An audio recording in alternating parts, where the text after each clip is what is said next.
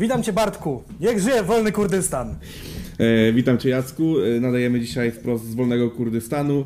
E, mamy dla Was kilka, kilka ciekawych tematów, które wyświetlają się pewnie tutaj u góry nad nami. E, Mamy inne ustawienia kamery, przynajmniej ja mam, bo tak, e, zmieniliśmy zmieniłem. trochę kadry.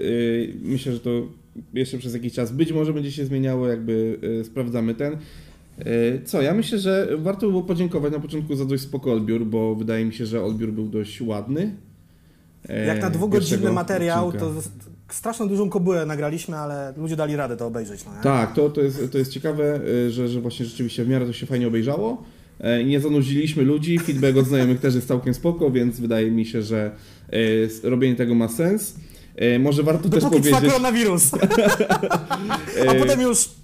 e, może warto powiedzieć, że dzisiaj jest 29 marca, Tak, żebyście zawsze wiedzieli, kiedy nagrywamy. Godzina Tak. 19.47. więc jeżeli e, PiS przepycha właśnie kolejną e, ciekawą ustawę, to e, nie wiemy o tym, a wy pewnie oglądając to już możecie o tym wiedzieć. Więc proszę nas nie ganić ponownie w komentarzach, że coś tam Coś się jest- nie zgadza. Coś tam się zmieniło. Sytuacja jest dynamiczna. Dokładnie. Za to sytuacja dynamiczna nie jest w polskim rapie. Jak słyszeliście refren na początku, wszystko jest tak samo. E, Peja twierdzi, że słuchacze to kretyni. Pa Paulus twierdzi, że nikt nie kmini nic. E, A, Więc o tym ma pogadamy. Dobrej, dobrej y, tej opinii też nie ma Kizo. Tak, e, a Kizo chciałem powiedzieć jeszcze, wybraliśmy doskonały moment, żeby zacząć tą przygodę z podcastem. W polskim rapie naprawdę praktycznie nic się nie dzieje. Po prostu musimy lecieć na Belmondo. Do tego jeszcze przejdziemy. Do tego jeszcze przejdziemy, no nie? Tak, tak, tak. shit! Dobrze, y, nałożyliśmy sobie dzisiaj kilka mniejszych tematów, bo nie ma żadnego większego. Może to i dobrze, y, przynajmniej będzie jakiś przekrój. Ja mam stoper odpalony w telefonie, chcę mi się zmieścić w godzinie, godzinie 15, może 20. Y, Zobaczymy, jak wyjdzie. Tak. Pierwszy temat ma taką ogólną nazwę, czy polscy słuchacze psują polską rap grę. Jest to bardzo dobre pytanie. Y, I niestety, drodzy słuchacze, nie obrażajcie się, bo nie tyczy się to oczywiście was wszystkich, ale no trochę tak jest. Nie, nie Ale y, nie? też słuchacze to my, no nie? Więc jakby to też Tak. się z tym wiąże. E, powiem tak, ja mam czasami takie wrażenie, że słuchaczom po prostu jest łatwiej pewne rzeczy krytykować i gdzieś narzucać swoje zdanie, ponieważ nie są bezpośrednimi uczestnikami tego wszystkiego. Tak jak na przykład my jesteśmy powiedzmy połowicznie uczestnikami tak zwanej rap gry, e, bo Tak? e, z różnych stron jesteśmy z nią związani. Y, ale na przykład też my też nie mamy świadomości pewnych rzeczy, Jasne. ale mam wrażenie, że pewne rzeczy lepiej kminimy i mamy świadomość pewnych mechanizmów, a słuchacze często tego nie mają, przez co ich percepcja jest zgoła inna. Dlatego czasami bolą mnie trochę zarzuty raperów wobec słuchaczy, że słuchacze nie ogarniają albo że mm, ich podejście jest zbyt płytkie. No takie prawo słuchacza mam wrażenie, nie wiem co o tym myślisz. Yy, tak, tylko że widzisz, słuchacz rapowy, jakby y, nie ma. Nie, mm, słuchacz rapowy to jest ktoś w wieku między, no właśnie, nie wiem jaka jest ta dolna granica, nie wiem, 13 lat czasem, nawet może mniej, aż po tak długo jak w stanie jesteś słuchać tej muzyki. To mogą nawet być. y, Myślę, że ci najstarsi słuchacze to już są ludzie po 40, nawet pod 50. Oczywiście pewnie też starsze osoby, które muzyki słuchają. I oni rzeczywiście. Mm, mi się wydaje, że y, mimo wszystko rozgarnięcie słuchacza rośnie wraz z wiekiem, no nie? Z wiekiem i też y, z poznawaniem coraz to nowych świata. y, i świata i też nowych gatunków muzyki. I tu takie właśnie wtrącenie co do górnej granicy. Ostatnio e, wyszedł autowywiad dwóch sławów, nie wiem czy przebrnąłeś przez cały. Co, tak, widziałem. No. E, Jarek tam wspomina o czymś takim, że nie istnieje coś takiego w polskim rapie jak słuchacz plus 30.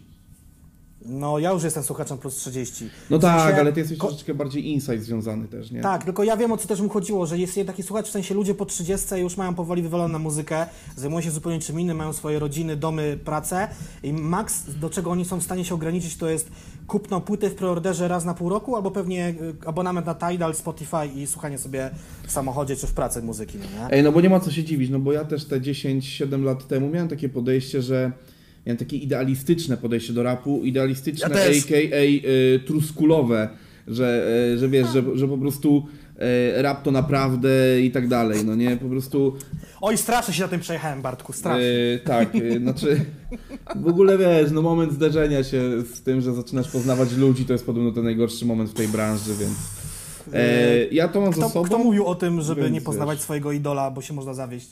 Nie wiem, ktoś tam ostatnio przewijał to w polskim rapie, nie wiem, w jakimś też Q&A'u. A, mniejsza z tym. Znaczy, ja myślę, że to jest ogólnie e, jakieś, jakiś szerszy cytat, w sensie taki bardziej popularnie znany, wypowiedziany przez kogoś mądrzejszego niż Pewnie jakiś raper. Stanów. O, Mhm. no, no tak, na pewno ze Stanów. tak, bo, bo w Stanach mówią same mądre rzeczy. E, Tak. Nie, no chodzi, chodzi mi po prostu o to, It's że... a fake news, it's a fake e, news, tak, China. Chodzi po prostu o to, że e, ten cytat jest po prostu już w chuj przeruchany. Tyle. Tak. Wolny Kurdystan! E, uważam, że e, w ogóle polscy słuchacze mają taką komfortową sytuację, że często nie wiedzą właśnie jak działa. Olis, mimo tego, że kilku raperów już się porywało na to i wspominali o tym, chociażby Mielski czy właśnie Sławy. Że, Tak. że, ludzie, że ludzie nie kumają tego, jakie są tryby, kto tak naprawdę rządzi, że na pozór możesz na przykład myśleć, że ktoś się z kimś tam nie lubi, albo ktoś z kimś ma beef, a naprawdę na przykład są e, w dobrej komitywie, są wydawani przez jednych ludzi. W ogóle też y, temat y, wydawania i niezależnych wytwórni jest już ciekawy, ale to jakby Ja kiedyś nagrałem daleka, odcinek daleka materiału, y, który się nazywał Jaka jest różnica między y, czy co jest, a co nie jest wytwórnią, bo u nas na każdą oficynę, na każdą firmę, nawet jednoosobową, zarejestrowaną po to, żeby się wydać, jest nazywana wszystko wytwórnią, tak? Nieważne, czy masz tam 5 osób, 15 czy 50, wszystko jest wytwórnią. czy, czy no. po prostu jesteś słupem, na którego są rzeczy fakturowane, to jest zawsze wszystko wytwórnia, nie? Tak, to jest po prostu tak, tak nazywane. Jest to fajna nazwa i nie chcę nikomu odbierać tego poczucia, że ma się wytwórnię y, w swoją działalności, ale no mówmy się, ale nawet Wini fajnie powiedział, że o 100%, jak jeszcze 100% miał dużo więcej ilości I nie, sprze- i nie sprzedawali y, siedziby za 3,5 miliona. To jest też ciekawa historia. Twierdzą, że się przenoszą. Ja tam kibicuję akurat firmie 100%, bo lubię, lubię Winiego, lubię Winiego muzykę, lubię ich ciuchy, y, bo mam na niektóre do dzisiaj się nie zniszczyły i że tam nie, nie upadnie ta firma, ale to jest temat na zupełnie inny podcast. I on, nawet Wini mówił o swojej wytwórni y, Oficyna, a mieli tam wtedy jeszcze chyba Boriksona, Sobotę, Renę, y, nie wiem, czy tam jeszcze Sage'a z Tony Jazzu nie było, także inne czasy, no, nie? Mniejsza z tym. Dobrze, że nie było Jacka i Tony Słegu. Tak, jakby nie ukrywam, że moja ksywa z Twitcha Tony Swegu jest inspirowana Tony Jazzu, ale Tony Jazzu sympatyczny, ja go poznałem go kiedyś, także. E, E. Dobra, co z tymi fanami, bo zabrnąłem w jakieś dziwne, dziwne Tak, miejsce. no y, tutaj ostatnio y, Peja zrobił mocną wrzutę w refrenie. Moja gra, numer się nazywa. Tak, tak, tak, to z tej, z tej epki, tak? 2050. 2050 razem Mhm. z Magierą nagranej. Wyszła w ten piątek, dwa dni temu. A, czyli ona już wyszła. Myślałem szczerze mówiąc, że, że tam jeszcze się coś... Z tego y, koronawirusa wszystko, wszyscy niby siedzimy w domu, a mam wrażenie, że więcej nam tych informacji o, o premierach ucieka, no nie? Płyta Tymka, ty wyszła w międzyczasie też gdzieś... No ale no, y, płyta Tymka to jest hashtag nikogo, umówmy się. Serio? No. Znaczy, nie, żeby nie było, też jeszcze nie sprawdziłem, ale mam takowy zamiar, no nie? Znaczy, y, to nawet chyba Nuance napisał, że to jest y, album, album Ach, którego Nuance, nikt, nie- to Nuance. jest album, którego nikt nie potrzebował. Y, Ale wracając, wracając do y, Peja Magiera i utworu Moja Gra. y, Tak, No, refren jest taki, mam go tutaj. znaczy jest refren taki typowy trochę refren PI, szczerze mówiąc, proszę się nie obrażać, Ryszardzie. To jest no, typowy refren, no jakby typowy rapowy refren. E, Jeśli nie kumasz tej jazdy człowieku, no to chuja się znasz. Pochodzę z czasów, gdy nie było sceny, ale za to był rap. No, a co Też ze, pamiętam te czasy. a co ze, a co ze wspólną Znaczy trochę. sceną, zapytajmy w takim razie. Nie no, oczywiście e, ja kminię o co chodzi, ja zastanawiałem się dzisiaj rano trochę nad tym, nad tym co, co tak naprawdę chciał tutaj e, Rychu, Rychu ująć. Ja myślę, że to chodzi o te lata 90. mm, od 9.0 może do, nie wiem, 9 któregoś, do końca 90., że wiesz, że e, nie było sceny, nie było tej ilości koncertów, tego wszystkiego, to jest dzisiaj nie do pomyślenia, ale po prostu oni wszyscy się jarali i robili to no, na swój sposób szczerze, no nie? Wtedy, wiesz, to, no bo tutaj, to y, idealistyczne podejście. E, Rychu tutaj ma takie bardziej oldschoolowe, wiesz, podejście do tego i też takie podejście jednak słuchacza, ale takiego słuchacza starej daty i starej daty to nie jest obelga w żaden sposób tutaj, tylko takiego słuchacza zaangażowanego, słuchacza, który e, nie mając jeszcze wtedy dostępu do e, szeroko pojętego internetu, e, szukał informacji, śledził, czytał, e, chciał być na bieżąco i Każdy dla niego... był sprawdzany i tak, dalej, i tak, dalej. E, Dla niego tą otoczką nie, było, nie był blichtr, e, zajebiste ciuchy, e, fury, mieszkania kupowane za, e, za siano z koncertów, tylko dla niego otoczką e, był tak zwany ten piąty element, czyli nie spóźnienie, a wiedza. E, I, I jakby mam wrażenie, że dlatego gdzieś jest taka niezgoda e, w PI na to, e, jak wygląda teraz to wszystko, a to jakby chciał, żeby to wyglądało i jak wyglądało kiedyś. Można mówić, że o, boomerskie podejście, że mm, takie jojczenie, jak to się mówi, jak to mówi młodzież, za tym, że kiedyś to było lepiej, ale... A teraz to nie ma czasów. Tak, ale no jakby ja też rozumiem taką testnotę, czasami ją też odczuwam, czasami też mam takie podejście. E, czasami wkurwia mnie to, że po prostu e, Malik nawija o, ćpaniu, o ruchaniu dup, a tak naprawdę podobno alkoholu dawno nie tykał, narkotyków przez wiele lat już też nie i to jest tylko taka otoczka, więc no nie, nie lubię tego, już nie, nie, nie przeszkadza mi to w odbiorze, ale rzeczywiście i, i gdzieś tam z tyłu głowy Tylko- czasami mam taki zgrzyt, nie? Też Widzisz, ty to wiesz, ja to wiem i my sobie tego Malika możemy słuchać e, czysto rozrywkowo, a niektórzy się za bardzo w to, w to wczuwają. Jakby właśnie y, można, dobra, już mam nawet puentę do tego, no, nie chcę już puentować, ale y, problem z polskimi słuchaczami jest, że ich problem rzeczywiście jest wiedza, no nie? I to nie tylko to, jak działają mechanizmy tej branży, bo nie każdy, kto, kto pu- kupuje samochód, musi wiedzieć, jak jest skonstruowany silnik, Prawda, tak? prawda, prawda. ale y, gdyby troszeczkę więcej czytali i pokumali, to by też im było łatwiej. Bo czasem jest też tak, że y, niepotrzebnie może też się raperzy przejmują tymi swoimi fanami, bo O, ale czy tak na serio się przejmują? To też jest takie, wiesz... wiesz, ale czasem, nie, czasem widzę ich takie, takie, coś im się uleje, że tak powiem, na Instagramie albo na Facebooku jakiś taki post, na przykład taki, na 78 linijek jakiejś jazdy, bo na przykład jakiś 13-latek go striggerował, no nie, albo 16-latek, czy tam, nawet niech to będzie 30-latek, chuj z tym, ale nie ma co się denerwować, no jest dużo y, ludzi mądrzejszych i głupszych, y, ale no mówię, y, tak, brakuje wiedzy. Więcej czytania, więcej bycia świadomym słuchaczem, to lepiej wszystkim wyjdzie. W ogóle to świadomy słuchacz to jest takie też hasło już No. wyświechtane, ale trzeba by je trochę w, w odnowić, no nie? Znaczy powiem Ci tak, no... Mm, to też wynika z tego, że kiedyś bycie raperem było efektem jakiejś ewolucji, dla mnie przynajmniej, w sensie takim, że słuchałeś tego, e, starałeś się być jakąś częścią tej kultury, później sam zaczynałeś próbować coś nawijać i już sama ta droga, że próbujesz, że siadasz z ziomkami na chacie, nagrywacie sobie i tak dalej, ja też taki etap życia mam ze sobą, e, to było tak naprawdę clue tego wszystkiego, tą zajawą, a teraz mam wrażenie, że ludzie, i to już nieważne, czy to są youtuberzy, czy to są tiktokerzy, czy to są po prostu, e, po prostu emerytowani muzycy, ktokolwiek po prostu, mam wrażenie, że wchodzi w- w rap tylko i wyłącznie dlatego, że umówmy się, forma jest wiele prostsza, to jest Mhm. jedna rzecz. Druga, no rap jest aktualnie najpopularniejszą muzyką na świecie. Amen. Więc, y, więc trafienie, po prostu inaczej, łatwiej jest y, każdemu znaleźć jakąś swoją niszę, tak naprawdę. Czyli jeżeli y, ktoś będzie chciał nawijać country rap, no to na pewno znajdzie sobie jakąś niszę y, i słuchaczy do tego. Więc kurczę, no y, myślę, że taka właśnie ta prostota i niski próg wejścia jest dla ludzi nęcący, przez to jakby nie ma tego, nie ma tego poszanowania dla, y, dla jakby wcześniejszych elementów nie do końca też uważam, że, e, że ten taki szacunek, znanie dyskografii NASA i KRS-One na pamięć są konieczne, żeby być dobrym raperem, bo po prostu zwyczajnie nie, nie musi mi się to podobać muzycznie, więc Aha, nie muszę no. tego słuchać. Ważne, żeby też po prostu nie negować Odróżniać tego. nas od Keresła na przykład. Jeszcze raz? Jak, jak, żeby ich odróżniać, jak i zobaczyć ich na A. zdjęciu, tak? To przydałoby się chociaż to mieć. Wiesz, w Polsce jest problem z rozróżnianiem czarnych ludzi, także... O ja, to jest to, taki trochę, trochę rasizm, trochę nieświadomość, no nie? E, Ja jeszcze coś miałem jeszcze z tyłu głowy o tym, o tym co mówiłeś, uciekła mi chyba myśl uwolniona. Ehm, fuck, nie przypomnę sobie teraz. E, z tym nawijaniem. Ja na szczęście nigdy nie nawijałem. Boże, jak mi to, tak się cieszę, że mi to minęło, no nie? O fuck, nigdy, nigdy, nigdy nie chciałem chyba nawijać. Ej, nie, ja miałem coś takiego, że nie trafił w beat. Jestem przekonany, że w beat nie trafił, no nie? Że tak, kurwa, nie wiem czemu, słucham tej muzyki, ona jest spoko, ale trafienie w beat to jest dla mnie jakieś, kurwa, fizyka kwantowa, no nie? No, nie jest to jakaś skomplikowana rzecz, umówmy się. Ale y, kurczę, też tutaj sobie gdzieś uknąłem taką myśl, y, nawiązując do tego, że rap się zmienił i to jakby nie ma co tego negować, bo y, próba takiego na siłę pozostania w tym, że e, musimy znać klasykę i tak dalej jest, jest bezsensowne i po prostu nie, nie ma prawa bytu, ale też, y, też gdzieś y, też gdzieś staram się zrozumieć, zrozumieć tego rycha, który gdzieś neguje w pewien sposób pewne mechanizmy.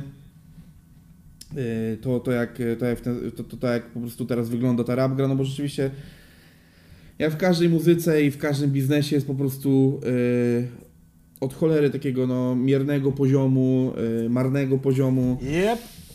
I czasami uważam, że warto jest po prostu robić swoje, nie przejmować się tym i tyle. No, a do tej pory Rychu był zawsze bardzo dobrym przykładem czegoś takiego, bo on konsekwentnie, niezależnie co by się działo, mam wrażenie, jeżeli przerwanie tą płytę co roku wydaje, yy, możecie mnie poprawić, jeżeli zdarzyła się tam jakaś przerwa, ale raczej zdarzało się częściej, że dwie w roku niż wcale, no nie? Ja nie chcę, no mogłem teraz wejść na Wikipedię i może nawet to zrobię, ale generalnie tak, ostatnie x lat to są płyty co roku.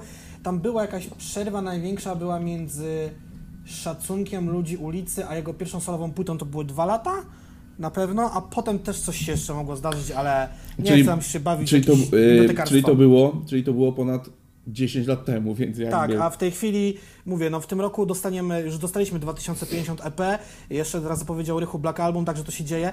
Jeszcze a propos tego, to co powiedziałeś, to jest istotne, rzeczywiście. y, W ogóle, nieważne co się robi, czy się jest kurwa piekarzem, prezydentem, czy y, muzykiem, robienie swojego, i jakby nie przejmowanie się tą otoczką, powiedzmy, czy tam konkurencją, czy whatever, to jest bardzo trudne. A co do tego podejścia do muzyki, to ja mam takie y, schizofreniczne podejście, to jest, dobrze, to jest dobre określenie. W sensie tak, we w poniedziałek myślę sobie, nie no kurwa, jednak warto sprawdzać tych ludzi, którzy są bardziej wiarygodni w tej muzyce, coś tam, coś tam, coś tam, coś tam i ich doceniać, a we wtorek myślę sobie, przecież muzyka to jest tylko rozrywka, ta muzyka mnie bawić i ja się mam przy tym dobrze czuć, więc nie jest istotne, czy ktoś jest dzbanem prywatnie, albo czy ktoś kłamie w tych tekstach. I mam takie, wiesz, co drugi dzień mi się to zmienia i mam taki mętlik komentami w głowie. Nie wiem, dlaczego się w ogóle nad tym zastanawiam, ale no myślę czasem o tym. No wiesz, no i teraz tak naprawdę można dojść do takiego rozdroża, czy lepszym podejściem jest bezrefleksyjne słuchanie ludzi, znaczy w sensie bezrefleksyjne słuchanie muzyki przez ludzi, e, co przekłada się na dobre liczby na streamingach, dobrą sprzedaż płyt, no bo jakby umówmy się, że tendencja do całej pandemii była raczej wzrostowa, koncerty coraz lepiej się sprzedają, raperzy dostają coraz lepsze deale reklamowe, przykład Quebo i Allegro, e, To przykład, e, przykład e, trasy, którą e, robi Revolium razem z Łomżą, no to jakby e, to świadczy o tym, że branża ma się dobrze i idzie do góry.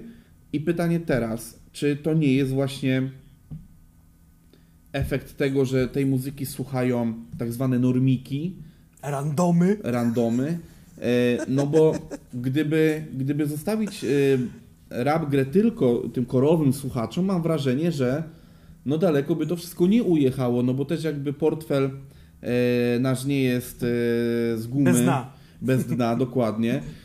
I kurczę, mam wrażenie, że jednak spory zaciąg słuchaczy, takich e, po prostu słuchaczy, czyli ludzi, którzy słuchają tej muzyki, bo jest fajna, wpada im w ucho, gdzieś tam e, jest, jest dla nich jakoś, nie wiem, odstresowujące, po prostu mi się podoba, jest dobry, Mimo że, e, mimo, że ci ludzie wchodzą w tą muzykę na płytko, no ale to, że oni wchodzą na płytko może przeszkadzać nam, e, może przeszkadzać na przykład Sławom, którzy robią raczej muzykę, w którą rzeczywiście trzeba gdzieś wsiąknąć. E, Często Rychu też stara się robić taką muzykę, w którą gdzieś rzeczywiście trzeba wsiąknąć, pokminić. E, I, I mam wrażenie, że po prostu ten taki korowy słuchacz, ten taki e, korzenny, można by powiedzieć, który rzeczywiście sprawdza, sprawdza diguje, jest cenny, bo jest fajny, bo można z nim podyskutować, ale realnie nie jest takim zasileniem, że tak powiem, kapitałowym, żeby, żeby ta, ta, ta branża się utrzymywała na takim poziomie, na jakim jest. Więc z jednej strony można y, ukuć taką myśl, że o, ci tacy normikowi słuchacze psują rap grę, ale to mam wrażenie, że oni są większością procentową, jeżeli chodzi o wpływ do tej branży. No właśnie, tu w ogóle z, tymi, z tym płytkim wchodzeniem, no to z tego wynikają są takie zabawne pytania, bo na przykład ktoś zajarał się y, raperem X, powiedzmy, po jego ostatniej płycie, a wiadomo, że chłop nawija powiedzmy od 10 lat, więc trochę płyt tych na koncie ma, albo nawet od 15 lat i mu pisze na jakimś tam Q&A na Instastory, bo widzę takie sytuacje, hej, a kiedy numer tam z raperem jakimś? A mu odpisuje, no nagraliśmy 4 lata temu już na, na jego płycie. On I tu właśnie wychodzi ten brak wiedzy, ale spoko, to jeszcze nie jest takie tragiczne pytanie, yy, bo to po prostu może kogoś przekierować, idź sobie sprawdź na ten album, yy, coś tam, coś tam. Dzięki, no, czemu, dzięki czemu też na przykład sprzedaż poprzednich albumów może wzrosnąć i odsłuchy na streamingach. Tak, tak. Y, no ale rzeczywiście jakby no, y, można tych, y, tych takich nowy, nowy narybek fanów narzekać, ale one, oni zapewniają wpływy do tak zwanej kasiory. A co jeszcze chciałem powiedzieć, ale to jest też podobnie, z, z, widzę to w tych, jak są czasem dyskusje na jakichś tam grupkach popkulturowych o filmach powiedzmy Marvela, bo akurat to, te filmy Marvela śledzę i tam widać, że jak ktoś jest świeży w temacie, to tam właśnie potrafi tam przywalić jakimś taką teorią, która no ni chuja się nie wydarzy, bo tak, prawo do tej postaci ma to studio, to studio ma prawo do tej postaci, one się nawet nie mogą w filmie spotkać, bo jeszcze ktoś jest na 5 lat zablokowany w jakimś tam kontraktem, a ktoś tam knuje jakieś tam, bo on widział teorię spiskową, że tam kurwa coś tam się wydarzy. No z tego wynikają zabawne, zabawne sytuacje, no nie? No i ja uważam, że warto jest zostawić takim psychofanom e, to, co psychofańskie, a e, reszcie to, co reszta chce i tak jak, tak jak mówiłem na początku w tym dłuższym wywodzie na temat samego Rycha, ja rozumiem jego podejście, ale kurczę, no nie, nie można tego negować, y, bo, bo tak naprawdę bez, y, bez tych fanów, kurczę, no ja sam jestem fanem Rycha, jestem dlatego, że mając te 7 czy 8 lat, dostałem od y, mojego taty składankę jakiegoś radia w stylu RMF, FM czy Z,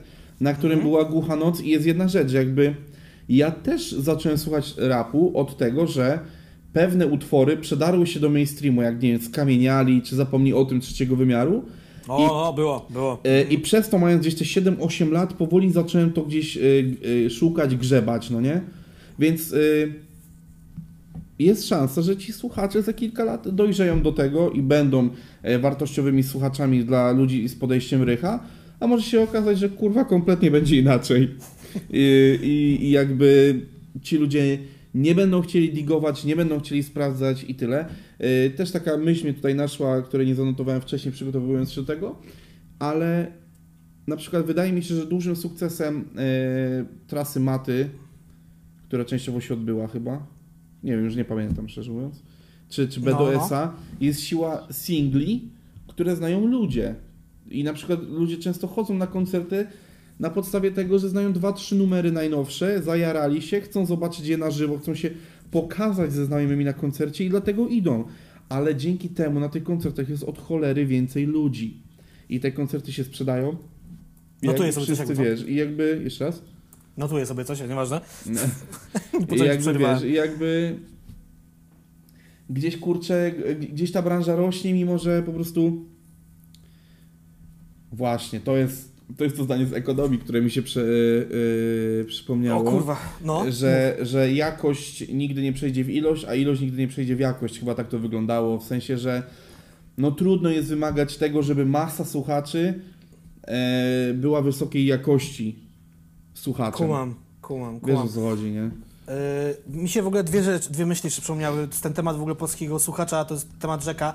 A propos to, co powiedziałeś o tych singlach, że składanka, single, tak, usłyszałeś, dowiedziałeś się o Rychu, czy to, że ludzie wchodzą na Spotify, czy tam jakiegoś innego Tidala i mają tak, to stop, top, y, stop Polska, top 50, jakieś tam newcomers, y, aktualne, coś tam popularne i te wszystkie playlisty, których ja unikam jak ognia, bo ja jakby jestem zupełnie innym rodzajem człowieka.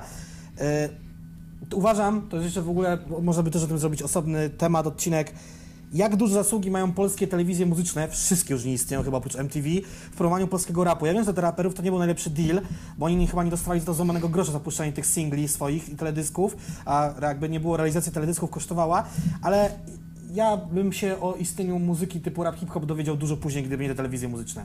No bo ja włączyłem tą Vivę jako ten nastolatek, tam miałem 11 czy 12 lat i mi tam poleciał Mercedes S600, poleciało mi y, Jest jedna rzecz, której warto żyć, potem poleciali mi ci skamieniali, potem coś tam i mówię, kurwa, mi się to podoba, jak z tego więcej. Poleciał mi ten Eminem i poleciałem potem za mną do sklepu muzycznego w Koninie i kupiłem tą płytę Eminema. Trzeba było ją sprowadzić z jakiegoś innego, większego miasta, bo nawet jej nie mieli. Więc... Y, tak, też byłem dzieciokiem, słuchałem rapu, no, no i here I am, no nie? Fakt, że e, też taki, myślę, że tutaj e, e, szybki off-topic, tylko my wtedy nie mieliśmy jednego, nie mieliśmy internetu, w którym mogliśmy żygać po prostu każdą myślą, każdą myślą, która po prostu przyszła do głowy.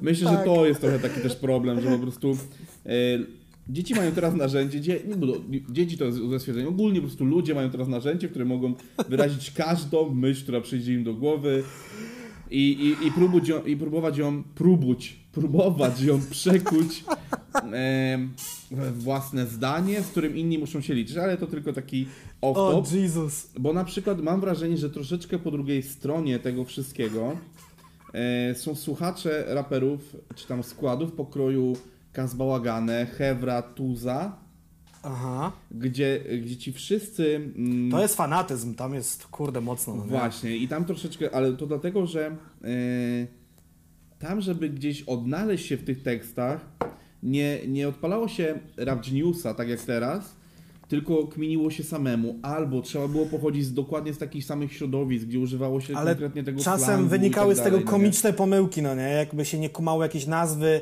slangu, imienia, y, to tam każdy twierdził, że co innego w tym tekście jest, no nie? A ta Tak, sama a- linijka tekstu. Znaczy to jest, to jest fajne, bo to y, kurczę, y, mam takie wrażenie, że fajne jest takie, wiesz, grupowe kminienie, o co tam chodziło, y, że, że każdy y, k- y, rucha, czy jak to było? Dobra, nieważne, już kurwa. Nie, nie, nie, nie przypomnę sobie y, tutaj tego, ale to był jakiś, jakaś rozkmina Kaza, którą, o którą go ktoś ostatnio zapytał na Q&A na właśnie Instagramie. E, I on właśnie zwrócił uwagę na to, że czasami pewnych rzeczy jest. y, znaczy, pe, pewnych rzeczy czasami nie warto kminić za mocno. bo e, bo ja, ja mam wrażenie, że oni też już mają taką świadomość, że to jest jak z interpretacjami e, wierszy na języku polskim w liceum, że już widzę, że słuchacze czasami odnajdują więcej Rzeczy, po prostu których w tych tekstach, tak, ni- ni- niż ci, niż ci raperzy y, chcieli tam wrzucić, no bo często to jest troszeczkę taki przelot y, alkoholowo-ćpuńsko-melanżowo-trap house'owy, y, w którym oni po prostu siedzieli tam, wiesz, kurwa, ktoś rzucił jakąś, jakimś wersją, mówi, ja pierdolę, ale dojebałeś teraz, nie, wiesz co jest, kurwa. I ej, ludzie tego nie szczają, nie, kurwa. No i mam wrażenie, że y, ludzie czasami zbyt mocno zczaili. E, I tu możemy przejść do tego, że y, problem chyba z tym ma troszeczkę Kizo. Yy, w ogóle chciałem powiedzieć, że gadamy już pół godziny, no nie? Także boję się o długość tego odcinka. Yy, a ty jeszcze chcesz... Aha, dobra, jeszcze o Kizo chcesz powiedzieć. Dobra, yy, mam cytat z niego. Mogę No, powiedzieć. proszę, na to, na to czekałem, tylko Tak. zajebałeś się w akcji.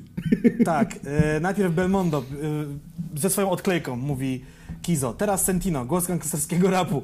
Polska scena to jeden wielki zakład psychiatryczny, z tym, że nikt nie wychodzi zdrowy. Wręcz przeciwnie, ale najgorsze jest to, że takie zjeby biorą się za coś, co powinno być wartościowe. Najgorsi są ich fani, którzy będą jarać się nimi, nawet jakby im nastrali na łeb. Akcji, które ostatnio mają miejsce, jest cała lista. Każda z tych akcji to jest dosłownie maks, że się w głowie nie mieści, a wy się tym jaracie, gracie prawdziwą muzyką, ale jaracie się słowami kłamców i narkomanów. I dlatego nawiązałem tutaj na początku właśnie o Tuzie, Hewrze czy Kazie, bo, bo mam wrażenie, że pomijając te zarzuty, tam kto jest kto ćpa, kto nie ćpa i tak dalej, to jebie mnie to. E, chodzi mi tylko po prostu o to, że właśnie tamci twórcy nie mają słuchaczy, tylko wyznawców. Mm. Oni już tam posługują się, jak czasem widzę komentarze pod jakimś numerem, tam są tylko jakieś cytaty, jakby to są jakby no, mocno osadzeni w tym wszystkim, to jest tak, wiesz, jak my czasem gadamy o tych dwóch typów podcast, tak? Tak, Bo oni tak, w tej tak, chwili tak, nagrali tam, nie wiem, 80 odcinek, o to weź komuś wytłumacz historię tych 80 odcinków, kim są ci dwaj goście, już nie mówiąc o tym, że mają jakiś background, tam się jakieś inne rzeczy wydarzyły, jak to wszystko komuś wytłumaczyć, no nie? Więc to jest takie, już posługiwanie się im wewnętrznym slangiem nam zachodzi w tych komentarzach nawet. Jakby. I stąd też właśnie y, mam takie, taką zagwozdkę, czy Kizo kurwa realnie krytykuje, czy on po prostu zazdrości? W sensie, Ja mi się wydaje, że nie wiem. E... Kurde, nie wydaje mi się, że zazdrości. Chyba nie. Znaczy, y, bo mam rozumieć, że on teraz swoją muzykę naz- nazywa tą prawdziwą muzyką, tak? I, i, i że on jest totalnie szczery, bo gdy rzucasz takie. Chyba tak. Gdy rzucasz takimi zarzutami, no to musisz być sam krystalicznie czysty. Przydałoby się. Wiesz o co chodzi, w sensie. Kto jest bez, jak to tam było w tej najstarszej Bez księdze winy? świata? Tak, y, kto jest bez Jak winy, niech pierwszy rzuci iPodem. Tak, dokładnie, więc mam tutaj wrażenie takie troszeczkę, że e, Kizo chciał się bardzo wypowiedzieć, ale chyba nie przemyślał tej wypowiedzi. E, bo tak, kurczę, mam wrażenie, że on sam nie jest krystalicznie czysty i mam wrażenie, że tam też jest sporo, sporo fejku w tym, co, em, co ten gościu tworzy. Ale cytat Polska scena to jeden wielki zakład psychiatryczny z tym, że nikt nie wychodzi zdrowy. To jest po prostu No jest, nie, na no ścianę. Tutaj, tutaj, tutaj ma rację, tutaj ma rację totalnie. Ej, to wy też chyba trochę, tak, nie tak, ale ja się, ja się z tym zgodzę, no kurwa, no. Tu, tu dobra, tu Kizo ma w chuj racji. E, po prostu chodzi mi tylko o to, że No. Jak minie trochę tą akcję, że, że niektórzy, że ludzie są po prostu czasami tak wkorbieni w twórczość kogoś, że są w stanie łyknąć wszystko. I ja troszeczkę tak mam, e, mogę to mówić, on i tak na bank tego nie przesłucha. Ja tak mam z Mesem, że nieważne co Mes wypuści, dla mnie zawsze to jest kurwa zajebiste. W sensie je- jestem w stanie krytycznie podejść do pewnych jego ruchów muzycznych i nie wszystkie mi się podobają, ale kurwa mać, no, ja po prostu jakby on wydaje coś i ja to zawsze kupuję. W sensie kupuję tą rozkminę i tak dalej. Na razie jestem na etapie bardzo ciężkiego wkarbiania się, wkorbiania się e, w biały tunel. O ja nie dotrwałem do końca tego albumu, musiałbym jeszcze raz podejście zrobić. Bo, bo właśnie, bo to jest rzeczywiście ciężki materiał, ale kurczę, no tak jak mówię, zawsze y, do każdej jego muzyki podchodzę z szacunkiem i ja jestem w stanie zrozumieć to, że inni ludzie też tak mają. Czy to jest dobre? No nie wiem, nie mi to oceniać. Myślę, że Kizo też nie, nie jest osobą, która powinna to oceniać, bo tak samo do jego muzyki może podejść ktoś inny. Ja wiem, że oczywiście tatuażyk Sentino e, i tak dalej i, i kurwa rzeczywiście jest mnóstwo po prostu jebniętych, nafazowanych ludzi w tej branży, no bo kurwa jest, ale jak wszędzie, no. Ja myślę, że, ja myślę, że w każdej branży y, wszyscy wszyscy tak mocno, e, znaczy mocno borykają się z tymi samymi problemami, ale po prostu w rapie, przez to, że rap musi być taki kurwa prawilny, e, to, te, to te rzeczy są tak bardzo piętnowane, wiesz. Ja, mam takie wrażenie po prostu, że, że przez to, że ten rap musi być taki true, no to tak bardzo wszyscy się sramy o to, kiedy ktoś nie jest true, a tak naprawdę, czy trzeba być true, no rozmawialiśmy o tym przed chwilą. Tak. To jest chyba ta ostatnia rzecz z tych wszystkich dziwnych rzeczy, które zostały. W, w, nie, ona jest nie taka dziwna, że jakby mimo wszystko słuchacz yy, tak jakby. Nie wiem, przynajmniej ja tak mam. Ja słuchając czyjś album, jak ktoś mi nawija, to zakładam zawsze, że jakby to, co on pisze, jest z perspektywy jego pierwszej osoby. Y, To, co mniej więcej widział, zobaczył, przeżył, a nawet już w tej chwili Aztek już to któryś raz mówił, w którymś tam wywiadzie, tak? Czy auto, czy nie auto. Tak samo Oscar z problemu, że nie do końca, to mogą być przeżycia niekoniecznie jego, zasłyszane, przeczytane, dowiedziane się skądś i tak dalej, i tak dalej. W ogóle to chciałem zw- z- co się, zwrócić uwagę na jedną rzecz. Zostało, czy zostało, no jest 20 minut powiedzmy do końca tej pierwszej godziny. Albo odrzucimy kilka tematów, albo nie wiem co. Nie, myślę, że myślę, że idźmy, bo, y, bo temat Ale- następny jest bardzo ciekawy. Ale odpadnie na pewno y, ten kalendarium na końcu, bo go A nie przygotowałem, B to już będzie za długo. E- ewentualnie też może odpaść e, kwestia wydawnicza e, pewnego e, polityka rapera. Dobra, ale to, Dobra, to nieważne. dobra, dobra, nie, nie, nie, nie, ma, nie ma co teasować ludziom tego, co, czego nie będzie. E, u, e, puentując myśl, e, żeby spiąć też, e, żeby też spiąć ten, ten temat fanów i, i tak dalej. Mam wrażenie, że powinniśmy bardziej doceniać jak, jakiś jakościowy filtr e, tych przeżyć i informacji, e, jakim są raperzy, którzy fajnie podają pewne rzeczy, a może rzeczywiście zluzować w kwestii tego, czy, e, czy on to przeżył, albo czy przeżył to wtedy i wtedy.